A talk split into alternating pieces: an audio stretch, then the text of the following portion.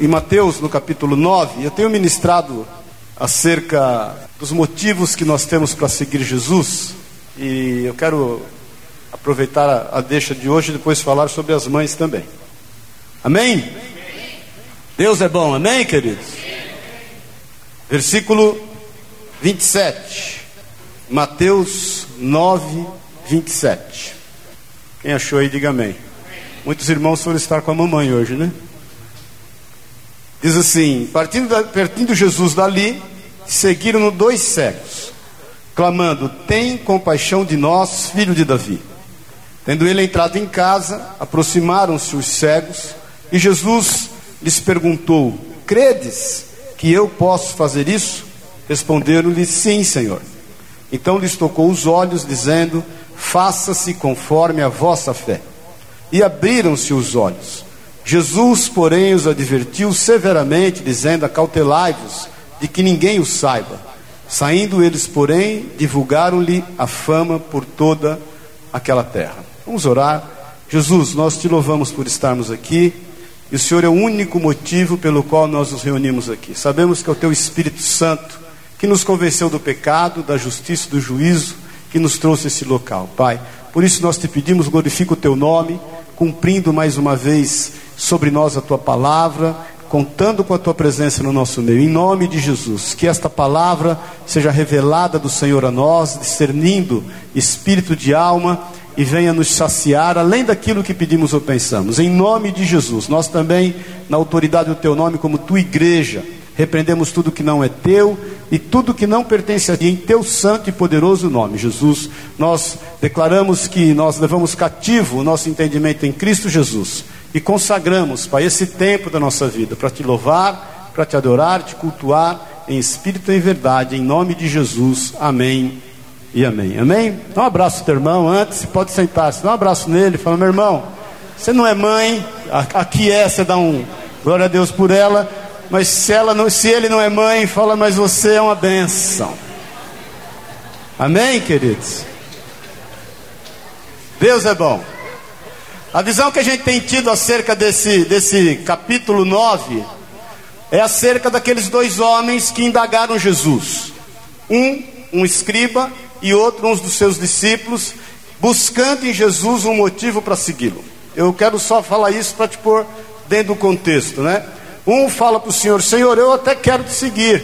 E Jesus fala para ele: Ó, é o seguinte, eu quero te dizer que o filho do homem não tem onde reclinar a cabeça.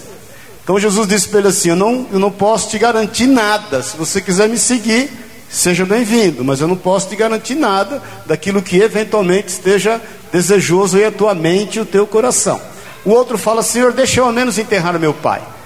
É, nós entendemos que o pai ainda não havia sido morto, não estava morto, mas que possivelmente ele poderia morrer depois de um tempo. Jesus olha para ele e fala: Deixa os mortos enterrarem os seus próprios mortos, ou seja, deixa os mortos espirituais enterrarem os mortos físicos, e vamos sair daqui cuidando de salvar é, pessoas para que elas sejam né, transformadas e sejam vivas espiritualmente. E Jesus sai.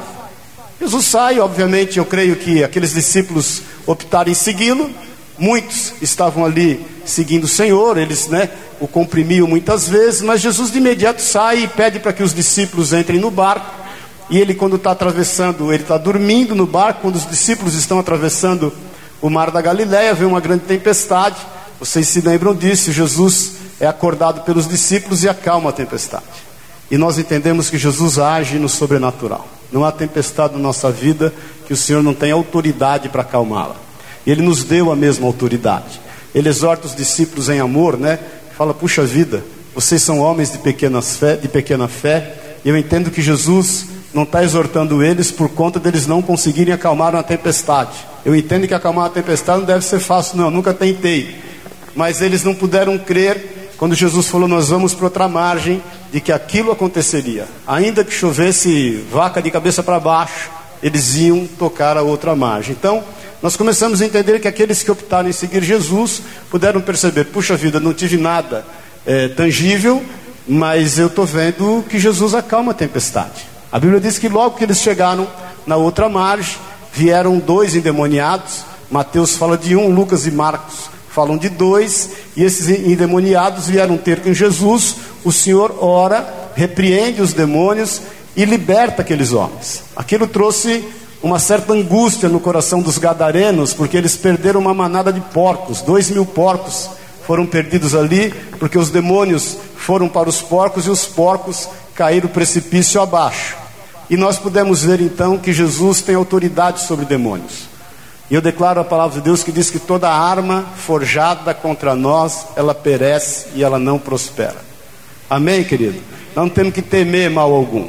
Nós sabemos que o Senhor é o nosso Deus, os anjos dele estão acampados ao nosso redor, ele tem dado ordem a esses anjos para nos livrar de todo mal, nós não temos o que temer. Eu sempre falo que nós temos dois grandes inimigos: um é Satanás, nós não podemos é, é, desvalorizar é, o poder que foi investido sobre Satanás, mas ele é um inimigo vencido. Ele foi vencido no sangue de Jesus Cristo, na cruz de Cristo, pelo Cordeiro de Deus que tira o pecado do mundo. O outro inimigo somos nós, que nós temos que nos vencer. Muitas vezes nós não nos vencemos ainda. A gente tem que aprender a se vencer e descansar e saber que o Senhor tem autoridade sobre demônios. Amém? Depois, Jesus, a palavra de Deus diz que ele segue, vai para uma casa, que possivelmente é a casa de Pedro em Cafarnaum, e ele está administrando nessa casa e levam a ele um paralítico no meio das telhas, tiram as telhas e colocam um paralítico exatamente no local onde ele estava pregando. E a palavra, ó, Marcos 2 diz isso. Estava perguntando o Rogério hoje, o Rogério chegando aí.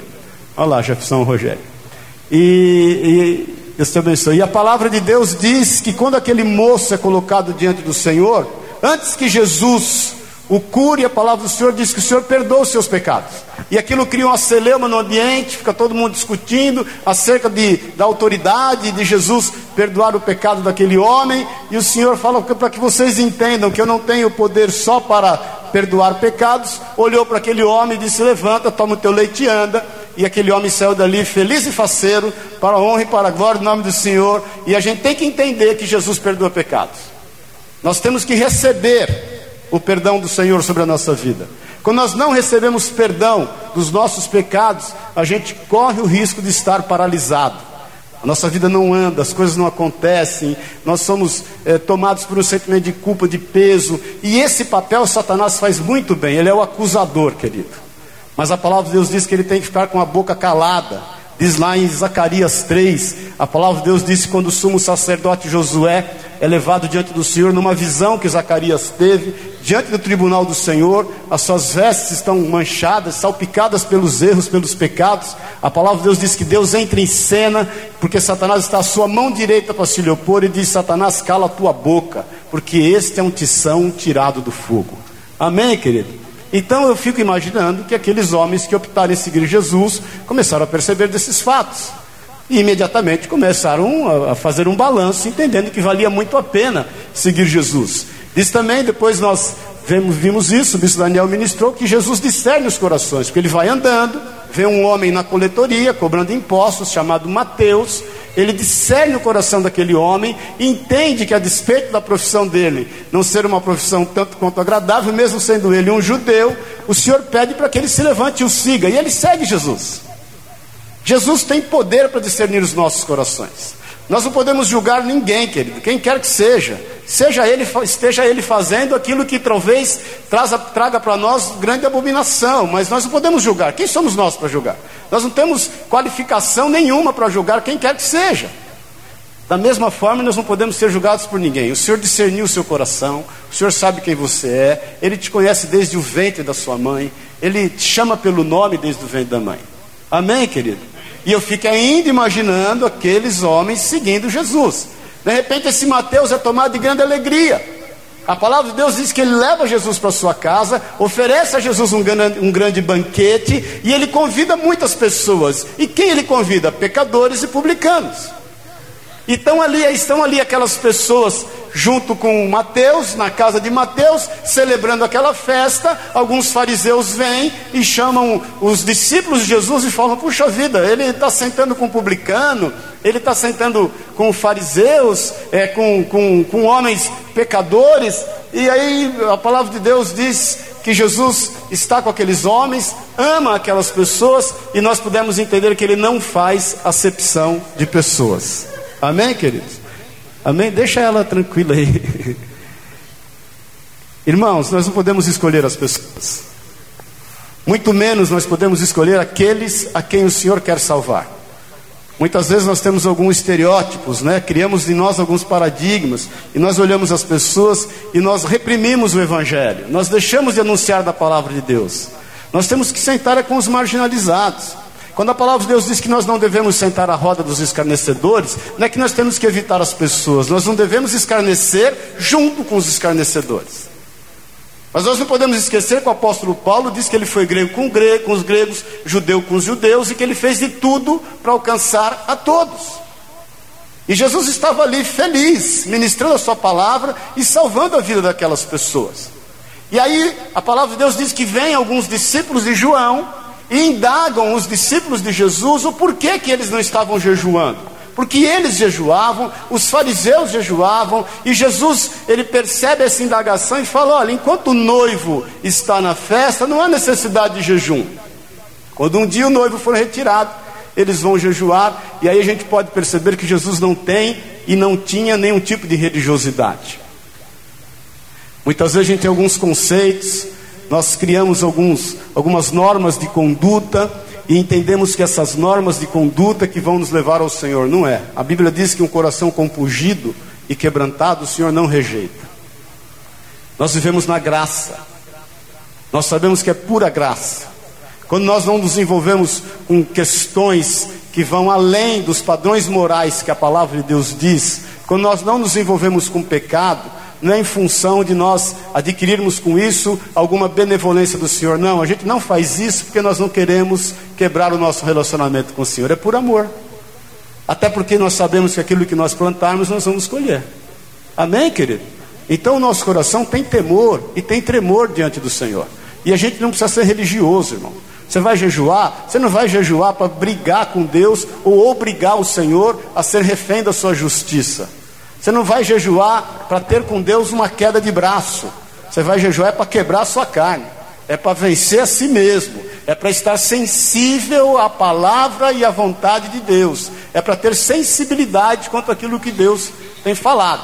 Então eu fico imaginando que aqueles discípulos percebiam tudo isso e eles viam então que Jesus não tinha religiosidade. A palavra de Deus diz que Jesus sai então dessa casa da casa de Mateus, e ele vai andando. Quando ele está andando, vem um homem chamado Jairo, um dos principais da sinagoga, e diz ao Senhor: Senhor, a minha filha está enferma.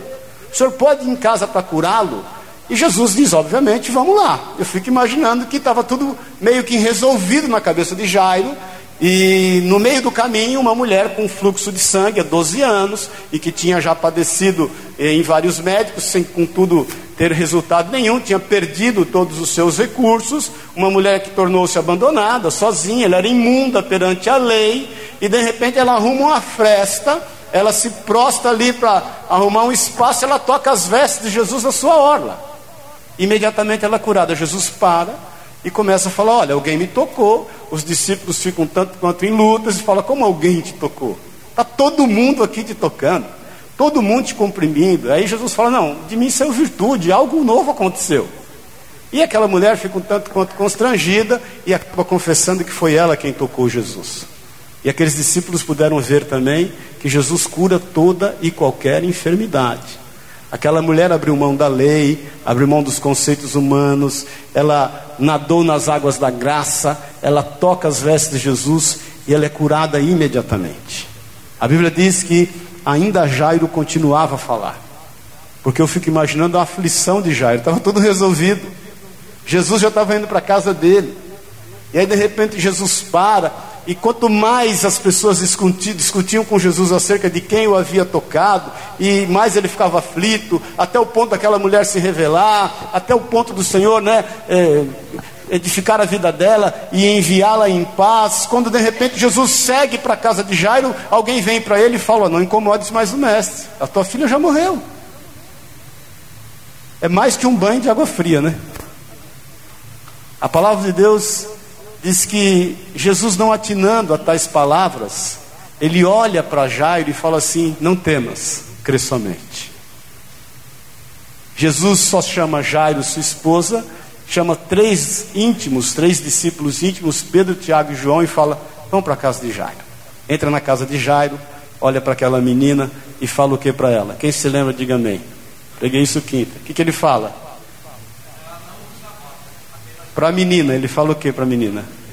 Talita, cume, levanta e anda. Imediatamente, diz a palavra de Deus, que aquela menina se levantou, Jesus falou: deem a ela o que comer. E aqueles discípulos, bem como nós, puderam perceber que Jesus tem poder e tem autoridade sobre a morte. Amém, querido? Não há situação de morte na nossa vida que o Senhor não possa superá-la. Não há situação na nossa vida que tenha se levantado com ímpeto para nos roubar daquilo que é a vontade de Deus, que é boa, perfeita e agradável, que uma palavra de Jesus não possa mudar. Olha aqui para mim um pouquinho. A última palavra não é do médico, não é do especialista, não é do advogado. A última palavra não é do expert em finanças. A última palavra é do Senhor. Amém? Fala para o teu irmão, a última palavra é a do Senhor. Amém, querido? No texto de hoje, paz o Senhor, quem está vivo diga amém. Jesus, só para te pôr no contexto, Jesus, continuando, andando, diz que dois cegos procuram por ele. O texto diz, no versículo que nós lemos, no versículo 27, partindo Jesus dali, amém, queridos? Seguiram-no dois cegos. A primeira coisa que a gente pode ver é que aqueles homens que não enxergavam de acordo com o que queriam ver, presta atenção nisso. Aqueles homens não enxergavam de acordo com aquilo que queriam ver. Uma coisa é você enxergar, outra coisa é você ver. Isso é muito comum em alguns maridos. Eles ouvem, mas não escutam. Paz do Senhor. Amém? Tem gente que vê, mas não enxerga. Eles não enxergavam segundo aquilo que eles gostariam.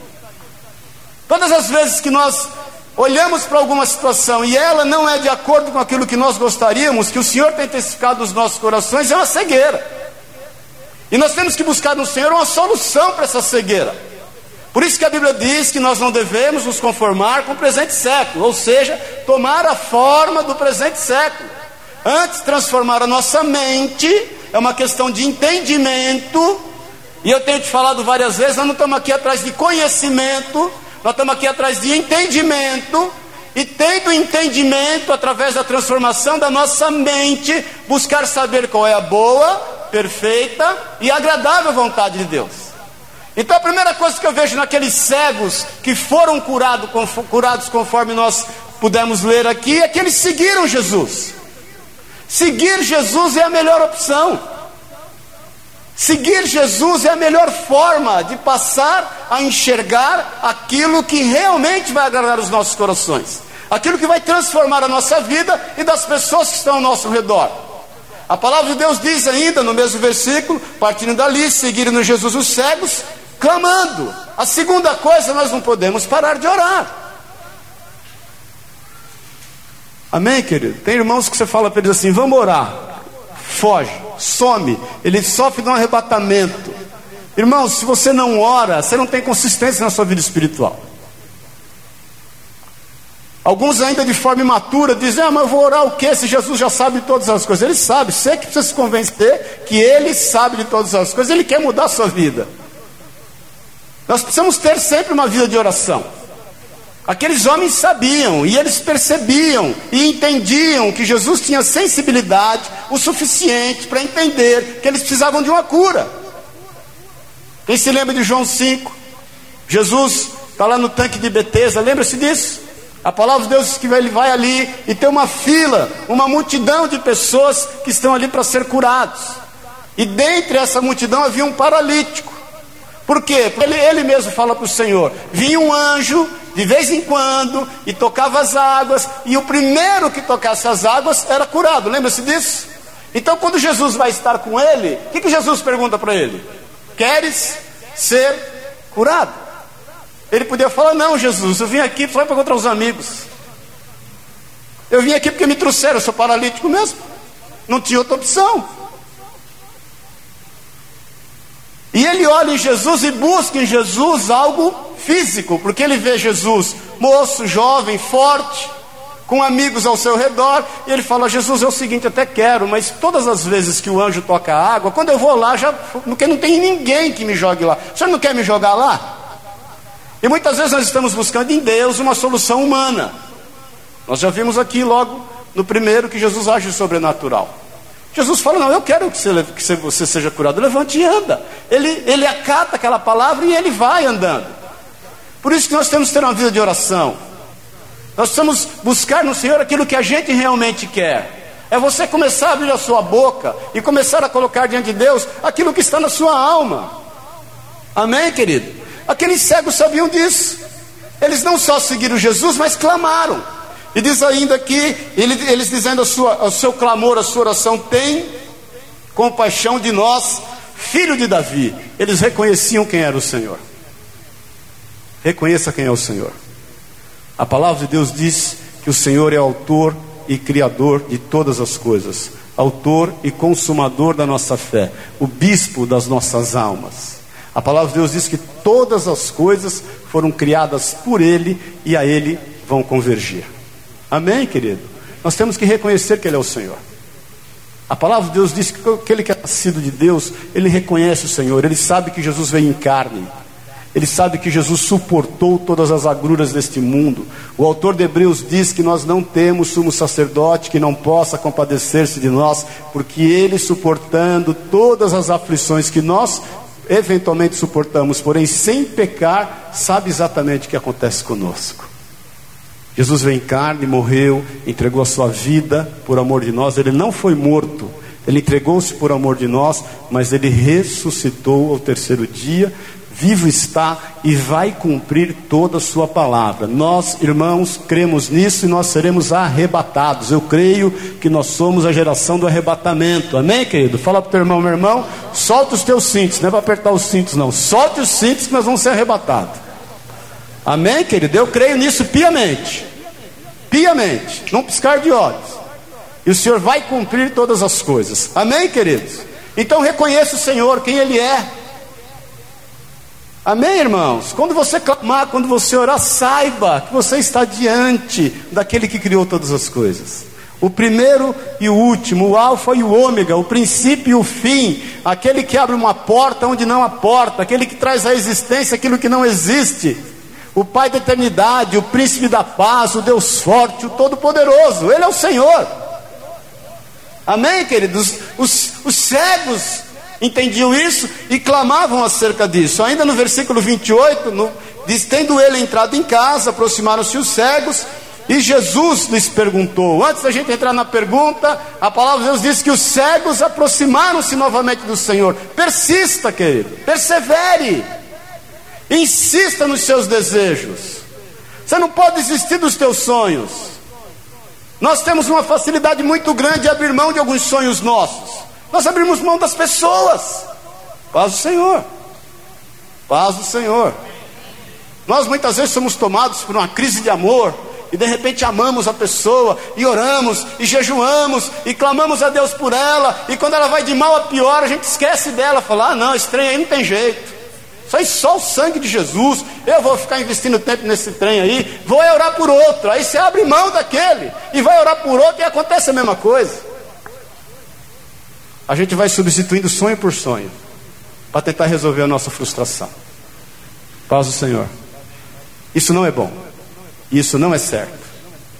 Nós temos que persistir e perseguir naquilo que nós queremos. A gente tem que ter foco naquilo que nós estamos buscando, até que as coisas aconteçam. Amém, querido? A palavra de Deus diz que em Tiago que Elias, sendo um homem sujeito às mesmas paixões que nós, instou, insistiu em outras traduções, e orou ao Senhor, e não choveu por três anos e seis meses. E ele orou novamente e choveu sobre a terra, e mais do que chover sobre a terra, aquele grande milagre, eu vejo um grande milagre. A Bíblia diz lá em Tiago que a terra deu seu fruto. Era uma terra seca, que não tinha nada, que estava inerte, estava inóspita por conta daquela seca, mas assim que a água caiu, ela germinou a semente que estava ali, ela deu seu devido fruto. Assim é conosco. Amém, queridos? Então, insista, persista, persiga os teus sonhos, os alvos, os objetivos que o Senhor tem colocado no teu coração. Não abra mão disso. Aqueles cegos não abriram mão. Jesus entra na casa, eles entram atrás. Irmãos, como eu não sei. Mas eles foram atrás do Senhor. Se foi pelo cheiro, se foi pelo tato, se foi por algum guia, nós não sabemos, mas eles quiseram estar com o Senhor e nós temos que aprender isso para que a gente comece a enxergar aquilo pelo qual o Senhor quer que a gente enxergue e Ele deu a sua vida por nós. E a Bíblia diz que o Senhor fala ainda no versículo 28: Credes que eu posso fazer isso? Responderam-lhe o quê? Sim, Senhor. E eu te pergunto: nós estamos reunidos aqui à toa? Você crê que Jesus pode fazer um milagre na tua vida? Eu vou repetir, porque esse amém foi o pior que eu ouvi na minha vida nos últimos tempos. Nós estamos reunidos aqui à toa. Ou você crê piamente que Jesus é vivo, está presente aqui, porque a sua palavra diz isso, e ele pode fazer um grande milagre na sua vida. Começou a melhorar. Você crê mesmo? Fala um amém. Que é para convencer o irmão que está do seu lado aí. Fala para ele assim: irmão, desperta tu que dormes, querido. Jesus olha para eles e fala: vocês creem mesmo? Vocês vieram até aqui, vocês têm, olha, eu estou andando na rua, vocês estão clamando por mim. Eu entrei nessa casa aqui para me esconder de vocês, vocês vieram atrás de mim. Vocês estão insistindo quanto a uma cura. Eu sei o quanto vocês têm buscado. Porque às vezes parece que é assim, né? A gente está orando, parece que o Senhor está fugindo da gente, né? Aquele negócio, quanto mais eu rezo, mais né, tentação aparece, não é isso? Parece que Jesus está fugindo deles. E Jesus se depara com eles e fala: Vocês creem mesmo? E eles falam: Senhor, sim, Senhor. Eu sei que tu és o Senhor. Basta uma palavra tua, eu creio. E a Bíblia diz o que? Então Jesus lhe tocou os olhos, dizendo: Faça-se, faça-se-vos conforme a vossa fé. Jesus curou cegos de diversas formas. Uma vez ele fez um lodo com terra com seu cuspe, passou nos olhos do cego e mandou o cego se lavar no tanque de Siloé. Aqui foi mais simples para os cegos, porque Jesus olha para eles e fala: então seja conforme aquilo que você tem crido. E eu te pergunto: será que a nossa fé é o suficiente para ver as coisas de forma diferente do que aquela que nós estamos vendo? Amém, querido? Foi menos amém agora. Será que a gente tem fé é um dom de Deus? A gente tem que ter sinceridade nos nossos corações, como aquele pai que foi buscar socorro pelo filho e olha para Jesus e fala: Senhor, me ajuda na minha falta de fé. Amém? A Bíblia diz que os dons de Deus, que são gratuitos, são irrevogáveis. Então, se está faltando fé, busque no Senhor.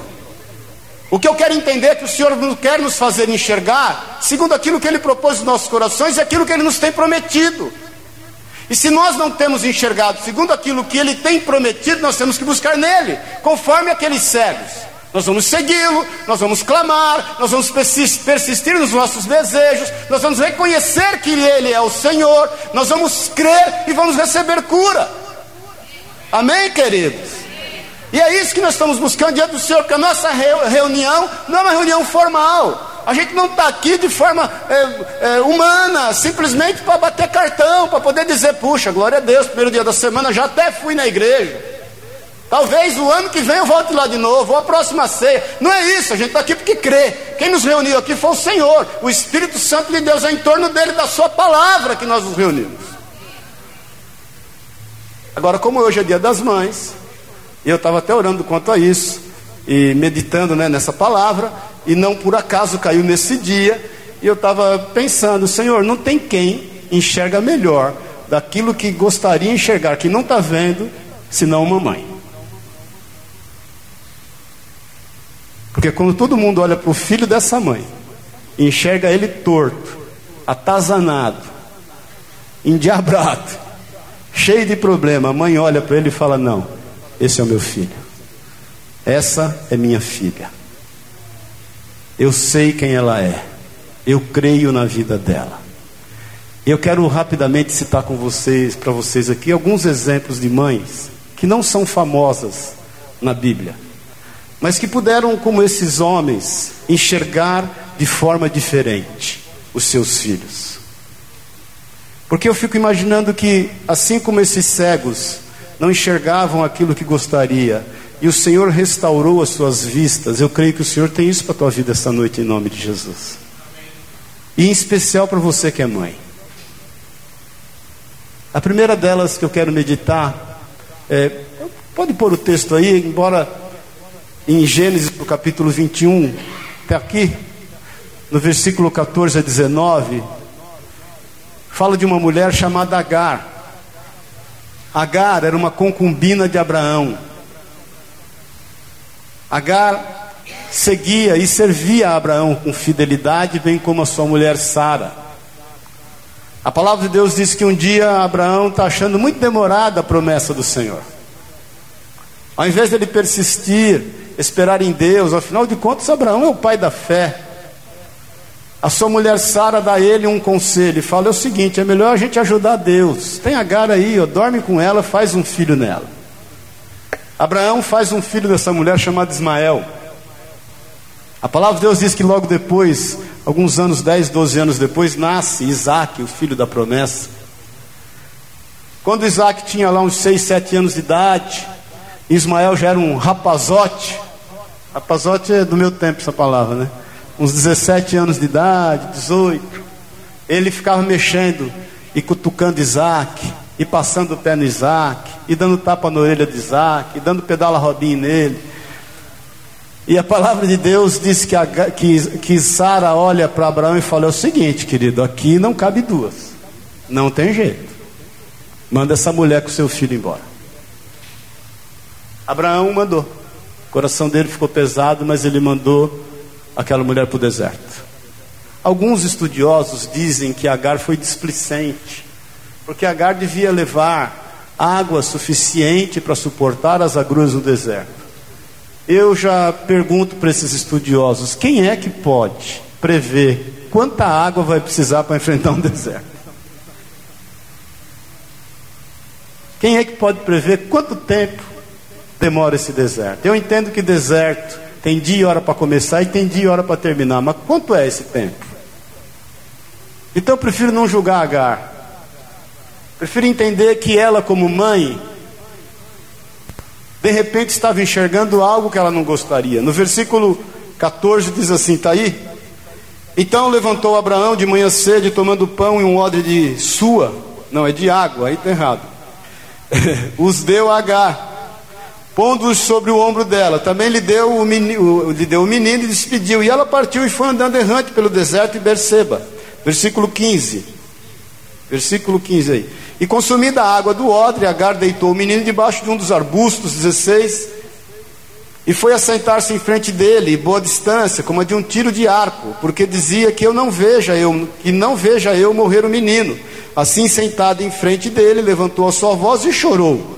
Versículo seguinte: Mas Deus ouviu a voz do menino, e o anjo de Deus bradando a Agar, desde o céu, disse-lhe: Que tens, Agar? Não temas, porque Deus ouviu a voz do menino desde o lugar onde está. O 18. Ergue-te, levanta-te, levanta o menino e toma-o pela mão, porque dele farei uma grande nação. 19. E abriu-lhe Deus os olhos, e ela viu um poço, e foi encher de água o odre, e deu de beber ao menino. Olha aqui para mim. Não duvide da promessa do Senhor. O Senhor havia dito que daquele menino sairia uma grande nação. O deserto não vai matar os teus sonhos. A falta de recursos não vai matar os teus sonhos. Aquela mulher precisava de recursos. Muitas vezes nós estamos cegos porque os recursos são parcos, eles terminam, eles acabam, e isso tem entristecido os nossos corações. Você olha para a tua dispensa e não vê o que gostaria. Você olha para o saldo do teu banco, o teu gerente não vê o que você gostaria. O teu credor não vê o que você gostaria. Mas eu quero te dizer uma coisa: Deus sabe multiplicar recursos. Deus sabe operar milagres. Jesus é fiel em todas as suas palavras. E eu quero que você, em nome de Jesus, creia que Ele quer operar um milagre para que você enxergue de acordo com aquilo que Ele tem prometido você. Que você olhe para os seus filhos, você que é mãe, e entenda que é o Senhor que vai fazer o milagre na vida dele. Nós, como pais, muitas vezes nos preocupamos acerca do que será a carreira profissional dos nossos filhos, como serão os recursos para com ele, que nós queremos, não queremos que eles passem aquilo que nós muitas vezes passamos, e as dificuldades que nós enfrentamos, muita sede e fome que nós já passamos. Quem aqui já não passou? Eu sou do tempo, infelizmente passei por isso. Quantas vezes eu queria comer alguma coisa, não podia. Quantas vezes eu entrei em supermercado e não podia comprar o que meus olhos gostariam. Nós passamos um período na minha casa, a gente quando menino, eu e meu irmão, que nós ficamos alguns anos sem comer carne, porque não podia. E minha mãe, graças a Deus, com toda a sua criatividade, todo dia punha comida fresca na mesa. A gente ia na feira no final da feira. Quem aqui já não foi na xepa? E nós não queremos que os nossos filhos passem por isso. Mas Deus sabe disso. E Ele vai providenciar recursos. Por quê? Porque a aliança do Senhor é com os seus filhos. E é uma coisa que eu oro muito ao Senhor. Eu falo, Senhor, eu sei que o Senhor tem uma aliança com os meus filhos. É a aliança do Senhor com eles. O Senhor vai honrá-los. O Senhor não precisa de mim para honrá-los. O Senhor não precisa da minha mulher para honrá-los. E eu quero te dizer, meu irmão, o Senhor não precisa de você para honrar os seus filhos. Paz o Senhor. Porque o que de melhor você pode dar a eles é a palavra de Deus. O que de melhor você pode deixar a eles como herança é aquilo que você aprende na palavra de Deus. Por isso que ela diz que nós devemos ensinar os nossos filhos, as crianças, acerca da palavra de Deus, acerca do que diz as Escrituras, porque depois de muitos dias eles não vão se afastar delas. Se tudo der errado na vida, vale a pena a aliança que eles têm com o Senhor. Tudo der errado na vida de Agar ela não enxergava como aqueles cegos não enxergavam. Ela não enxergava como muitas vezes nós não temos enxergado. Ela não enxergava porque necessitava de recursos, mas Deus não deixou de cumprir a sua palavra. E Ele não vai deixar de cumprir a palavra sobre a sua vida e sobre a vida dos seus filhos. Não estamos entendendo isso, querido? Ele é Deus de recursos. Ele é dono de todo ouro e toda prata. Ele é cumpridor da sua palavra. Ele sabe o que é cumprir a sua, a sua promessa. E ele tem um compromisso e uma aliança com essa palavra. E ele tem uma aliança com seus filhos. Amém, querido? Outra mulher, para a gente correr aqui, chama-se Joquedebe. Fala para o seu irmão aí, você já ouviu falar esse nome? Já te apresentaram a Joquedebe? Vou te ajudar. Joquedebe era esposa de Anão. Paz o Senhor. Joquedebe e Anão eram pais de de amado mestre. Como é que é? De, de, era paz de quem? Larga de ser rolando lero. É, não, não pode. A Ruth, a pastora, não pode falar. Eram pais de. Agora ficou fácil, né? Eram pais de Moisés. Agora olhe para mim um pouquinho. O faraó ouviu dizer que havia sido liberada uma palavra de que um libertador estaria nascendo no meio do, do povo de Israel. Sabe o que ele fez? Mandou matar todas as crianças. Joquedeb e Arão já tinham dois filhos, Miriam e Arão. Resolveram ter outros. A palavra de Deus que ela deu à luz a Moisés no meio da crise, no meio da dificuldade, no meio do problema. Um casal que se dispõe, a despeito das circunstâncias, a dar continuidade àquilo que Deus tem colocado nos seus corações como plano de Deus, é porque creem no Senhor. Joquedebe entendia que aquilo que ela via não era verdade. Podia ser real, mas não era verdadeiro. Ela queria enxergar de forma diferente. Vai rapidamente em Êxodo no capítulo 4. 2, perdão, Êxodo 2. Eu vou ler aqui, que é para ser mais rápido. Diz aqui no versículo 1: Foi-se um homem da casa de Levi e casou com uma descendente de Levi, e a mulher concebeu e deu à luz a um filho. Vendo que era formoso, escondeu por três meses. Não podendo, porém, escondê-lo por mais tempo, tomou um cesto eh, de junco e calafetou com betume. E Piche, pondo nele o menino, largou no carriçal à beira do rio. Sua irmã ficou de longe para observar que lhe havia de suceder. Desceu a filha de Faraó para se banhar no rio, e as suas donzelas passavam pela beira do rio. Vendo ela o cesto do carriçal, enviou a sua criada e o tomou. Abrindo, abrindo, viu a criança, e eis que o menino chorava. Teve compaixão dele e disse: Este é menino dos hebreus. Então disse sua irmã, a filha de Faraó: Queres que eu vá chamar uma das hebreias, que sirva de ama e te crie a criança? Respondeu-lhe a filha de Faraó: Vai. Saiu, pois, a moça e chamou a mãe do menino. Então lhe disse a filha de Faraó: Leva este menino e cria-mo, pagar-te-ei o teu salário. A mulher tomou o menino e o criou. Joquedebe precisava ver, sabe o que? Salvação na sua casa. Se você olha os teus filhos e não vê salvação na vida deles, creia, a palavra de Deus vai se cumprir sobre eles. Joquedebe agiu por fé, ela esconde o menino, ela põe a sua vida em risco, ela põe o menino no, no, no rio, no carriçal, não faz isso de forma irresponsável, pede para Miriam acompanhar. E a palavra de Deus diz que Deus a honra de forma sobrenatural, porque ela era a única escrava que recebia salário para comer do bem e do melhor. Então creia no Senhor. Talvez os seus olhos, você como mãe, ou você como pai, ou você como amigo, você como irmão, você como, como filho, tem buscado em Deus porque você não tem visto salvação na sua casa. O mal que você temia quer assolar a tua casa e o teu lar. O medo que você tinha acerca da perdição e da morte sobre a tua casa tem querido tocar a campanha do teu lar. Mas nós temos que crer, porque ainda que nós não estejamos vendo, ou ainda que aquilo que nós estejamos vendo seja real, nós temos que entender que aquilo não é verdadeiro. E o que, o que é verdadeiro é o que vai acontecer sobre a nossa vida. Nós estamos entendendo isso, irmãos. Mais uma mulher. A Márcia ministrou ontem aqui acerca de uma mãe chamada Rispa. Misericórdia da sua vida, né? Rispa foi uma das mulheres de Saul. A palavra de Deus diz que ela tinha dois filhos.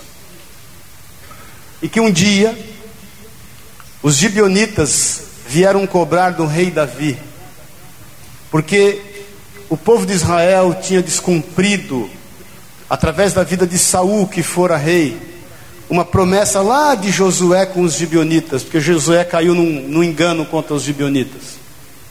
E a palavra de Deus diz que eles então fizeram fazer-se valer de uma promessa de uma lei e mataram os filhos de Rispa, que eram filhos de Saul, por conta do descumprimento dessa promessa. A Bíblia diz que eles foram colocados em praça pública, eu não vou ler o texto para não demorar.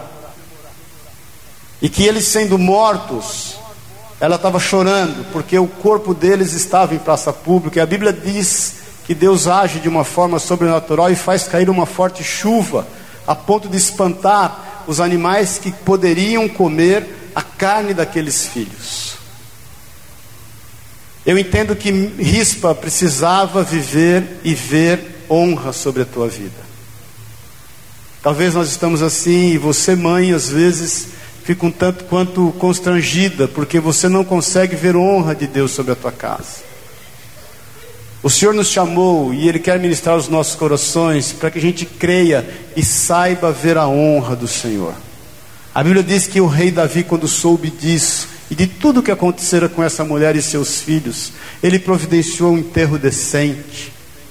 Ele fez vir inclusive os ossos de Saul e de, de, de Jonatas, seu filho, e fez com que todos eles estivessem juntos. Então entenda em nome de Jesus, querido, que o Senhor tem honra para a tua vida. Se você está se deparando com alguma situação de desonra na tua casa, busque ao Senhor, faça como aqueles cegos, siga Jesus, clame a Ele, persista até que você enxergue a honra.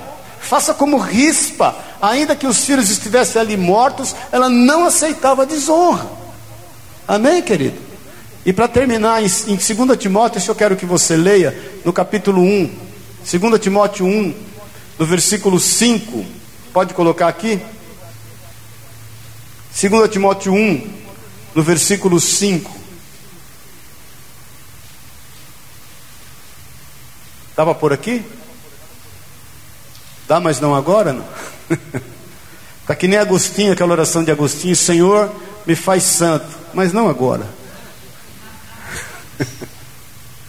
Diz assim: quando Paulo escreve para Timóteo, Timóteo está meio cambaleando na fé, Ele já havia dito a Timóteo: Timóteo, não negues o dom que está sobre a sua, própria, sobre a sua vida, no qual você foi ungido pelas minhas próprias mãos. Não desanime, não te envergonhes das minhas prisões, não retroceda.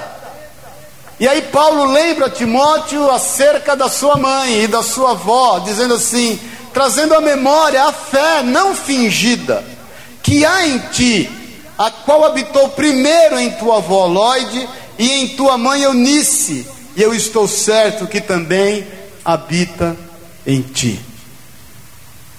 Olha aqui para mim um pouquinho. O Senhor sabe o que habita no teu coração. E Ele vai usar isso como honra sobre a vida dos teus filhos, sobre a tua casa, sobre aquilo que te diz respeito. Tiago, Timóteo precisava enxergar de forma diferente aquilo que Deus queria que ele enxergasse. Timóteo estava vendo as coisas de uma forma só circunstancial, ele precisava aprender a enxergar pela fé. Ele precisava ser lembrado acerca da fé que estava sobre a sua vida que lhe foi ministrada pela sua avó, bem como pela sua mãe. Então, olha aqui, mãe do Senhor. A Bíblia diz que o nosso trabalho no Senhor não é vão. A Bíblia diz que toda palavra proferida pela boca de Deus, ela se cumpre, ela não volta para Ele vazia. Nós temos que crer. E temos que entender em nome de Jesus que aquilo que Ele tem determinado sobre a nossa vida vai prevalecer.